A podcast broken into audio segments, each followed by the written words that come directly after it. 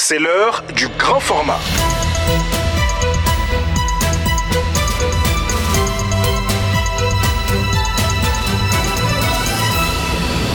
Mam Radium. Bonsoir, nuit du destin. Les fidèles musulmans vont passer la nuit en prière pour implorer leur Seigneur. La nuit du destin a une grande signification en islam que nous dira l'imam Ousmane Diarra dans ce journal. Le personnel de la MINUSMA a remis des dents aux déplacés internes des camps de Faladier et de Sénou ce week-end à suivre le reportage de Ben Junior Cambéré. Alpha Mama Tandina, chef coutumier de Tombouctou, a tiré sa révérencière intronisée dans ses fonctions en janvier 2015. Il faisait figure d'autorité dans la cité des 333 saints. Voilà les principaux titres de cette édition, mise en onde Kassim Kone. Bonsoir. Ce soir sera célébrée la nuit du destin et les musulmans du monde entier veilleront à implorer Dieu et à faire des prières afin que leurs péchés soient pardonnés. Une longue tradition en islam, particulièrement au mois euh, de Ramadan. Cette nuit correspondrait à la 27e nuit. Les explications de l'imam Ousmane Diarra sur la symbolique et l'importance.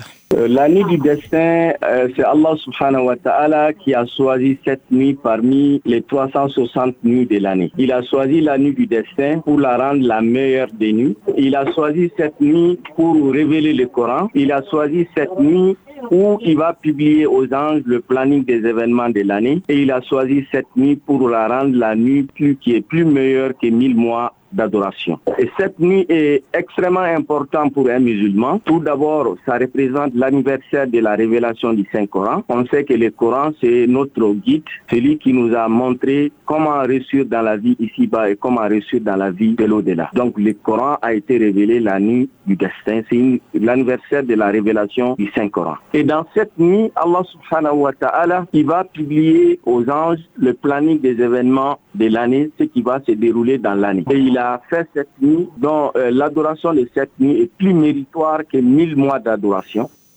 Voilà, à l'instant, l'imam Ousmane Diarra sur la nuit euh, du destin. Parlons de cette donation de l'ensemble du personnel national et international de la MINUSMA samedi, des vivres aux déplacés internes des sites de Faladia et de Sénou, une activité que les volontaires de la MINUSMA pratiquent chaque année. Ben Junior. C'est important don, surtout en ce mois de Ramadan, vient au bon moment dans le site qui compte plus de 1000 personnes. Morta Sissé est l'un des responsables du site des déplacés de Faladje. Je ne sais même pas comment m'exprimer pour euh, vous parler comment nous sommes, je suis heureux. Et tous les autres aussi. Quand même, euh, je ne peux que remercier l'aménagement et les, volontaires de l'aménagement au nom de tous les déplacés. Parce que ce qu'ils ont amené tout de suite, c'est venu vraiment au bon moment. Et puis en quantité aussi. C'est le besoin même qui, qui, est arrivé, c'est-à-dire les mille. Et surtout, surtout encore des habits des habits pour des enfants et pour aussi des, adultes. Donc comme maintenant les gens ici soucient pour les, les habits de leurs enfants, voilà, et Dieu nous a envoyé eh, la MINISMA pour nous faire eh, ces cadeaux-là. Cette même opération a eu lieu le même jour sur le site des déplacés de Sénou qui abrite plus de 1500 personnes. Omar Diko est le président du comité de gestion du site. Il s'est dit très ravi. Trop content et trop satisfait. Et c'est pas leur première fois aussi, vraiment les volontaires de l'aménagement, on peut dire que grâce à Dieu et eux que nous sommes là. Et ça, ça fait plusieurs fois, on ne peut même pas compter. Et on ne peut pas les remercier aussi, parce que c'est l'aménagement. Si on dit l'aménagement, ça signifie tout. Donc vraiment, il fait leur rôle. Que Dieu les aide. Nous sommes trop, trop, trop contents de cette geste, vraiment qui est, qui est venu Rappelons que ces dons sur les deux sites sont constitués des tonnes de mille, des bidons d'huile, des pâtes alimentaires et surtout du savon. Ben Junior pour Mikado FM. Merci Ben. Et je vous le disais, dans les titres, euh, Alpha Mama Tandina, chef coutumier de Tombouctou, a tiré sa révérence hier.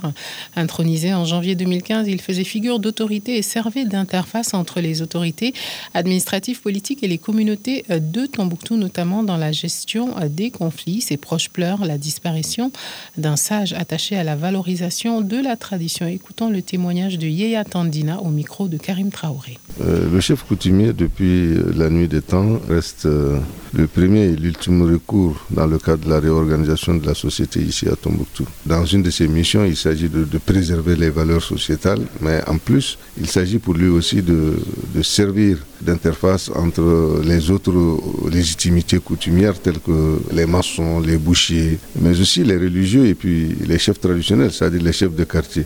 C'est dans ce cadre que sa famille reste l'unique dépositaire de la chefferie traditionnelle depuis sous les anciens régimes du Pachalik, du Kahia, en passant par le cantonat jusqu'à actuellement où c'est à titre honorifique qu'on conserve ces traditions. Donc euh, c'est comme ça, il vient de succéder en 2015 à son oncle qui est décédé, qui a eu à diriger pendant quelques temps et lui aussi de 2015 à nos jours a gardé la chefferie.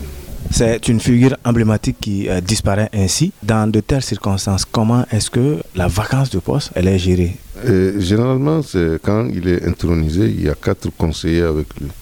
Donc, euh, pendant cette période de transition, donc automatiquement, un des conseillers prend la relève en attendant qu'officiellement, le plus âgé de la famille soit désigné pour l'intronisation. Donc, c'est comme ça que ça fonctionne. À l'instant, Yéa Tandina, interrogé par Karim Traoré. Parlons santé avec l'hémophilie, une maladie dont on entend très peu parler. Environ une personne sur 10 000 naît hémophile. C'est une maladie du sang, souvent méconnue et qui, quand elle commence à saigner, le fait plus longtemps que la normale. Comment vivent les hémophiles? Mimi Le Konaté, à l'occasion de la journée mondiale de l'hémophilie, a célébré ce 17 avril, nous parle de la maladie. Dibril Sanogo travaille pour une assurance de la place. Malgré des journées chargées, Dibril a toujours un peu l'esprit à la maison. Pour cause, il est papa de deux garçons hémophiles et s'inquiète beaucoup pour eux. J'ai l'esprit à l'école d'abord parce que les enfants, il faut il faut pas qu'ils se blessent à l'école. Il faut pas qu'ils soient frappés aussi par les maîtres de, de l'école. Chez les personnes hémophiles, le sang ne coagule pas correctement et quand elles se blessent, une hémorragie excessive peut survenir et mettre en danger leur santé. Évitez donc que ces enfants ne se blessent. Dibril a dû prendre un certain nombre de dispositions. on a mis à la disposition de l'école une attestation euh, médicale. En cas d'urgence seulement, euh, la directrice euh, nous appelle.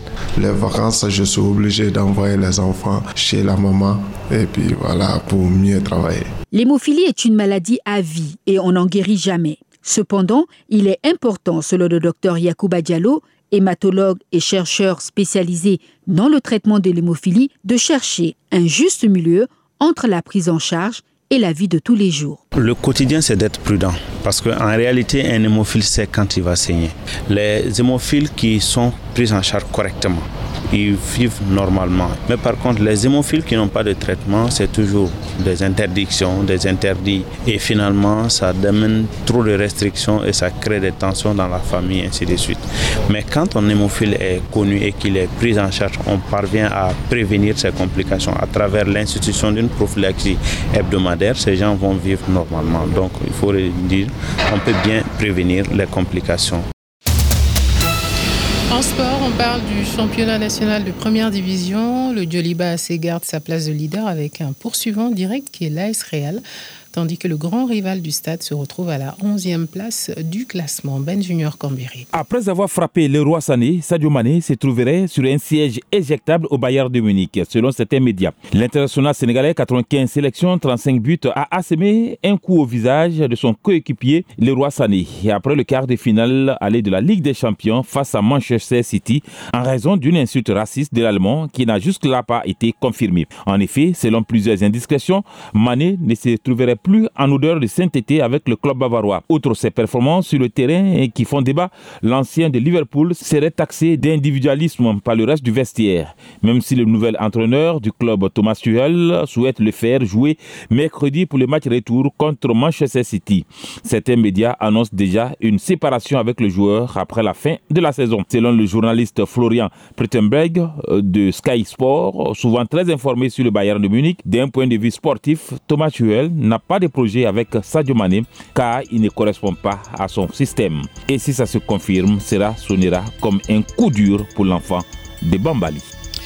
Voilà ce qu'on pouvait retenir euh, de cette édition. Et comme je vous le disais en début de journal, ce soir, les fidèles musulmans euh, vont passer la nuit en prière pour implorer leur Seigneur. La nuit du destin a une grande signification en islam, selon l'imam Ousmane Djara, et permet aux musulmans d'implorer Dieu et de faire des prières afin que leurs péchés soient pardonnés. Et l'ensemble du personnel national et international de la MINUSMA ont fait donc samedi de vivre aux déplacés internes du site de Faladje et de Sénou, une activité que les volontaires de la mission onusienne au Mali pratiquent chaque année en signe de solidarité. Fin de cette édition, tout de suite l'invité du jour.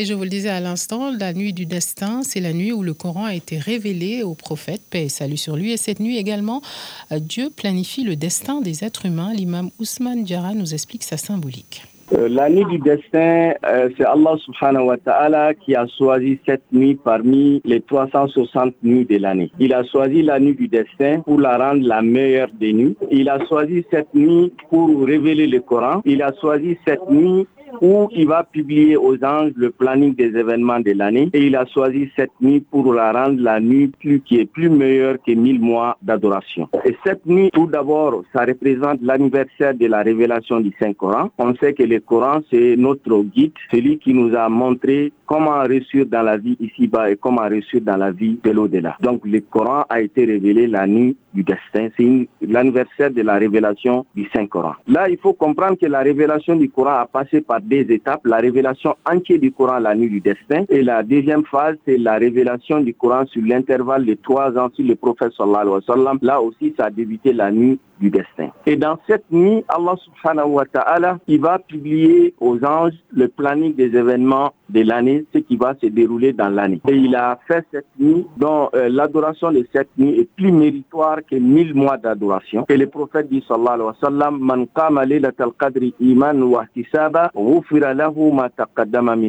Celui qui veille la nuit du destin avec des prières, avec foi et espoir, verra tous ses péchés pardonnés. Donc c'est une nuit qui est extrêmement importante pour les musulmans. Alors, euh, Imam, vous venez de dire, hein, euh, celui qui veille cette nuit verra tous un péché pardonné. Et quel est le comportement que les musulmans doivent faire pendant cette nuit-là? Cette nuit, il est demandé aux musulmans tout d'abord d'intensifier des prières, d'intensifier les prières notamment la prière surrogatoire, et de mettre l'accent particulier sur l'invocation sur l'imploration d'Allah subhanahu wa ta'ala. Donc dans cette nuit, c'est une nuit où les invocations sont exaucées par Allah subhanahu wa ta'ala. Le musulman doit prier tout en donnant un temps pour l'invocation. Deuxième chose, c'est l'aumône, de mettre l'accent sur l'aumône, sur la générosité dans cette nuit, car le prophète dit sallallahu alayhi wa sallam, il y a deux choses qui peuvent influencer le cours des événements, à savoir l'aumône et l'invocation. Donc dans la nuit du destin, il est bien d'avoir un programme de prière, un programme, un temps pour l'invocation et aussi de trouver un programme social que tu fais dans cette nuit pour faire la faire introduire la joie dans le cœur des musulmans comme le prophète dit sallallahu alayhi wa sallam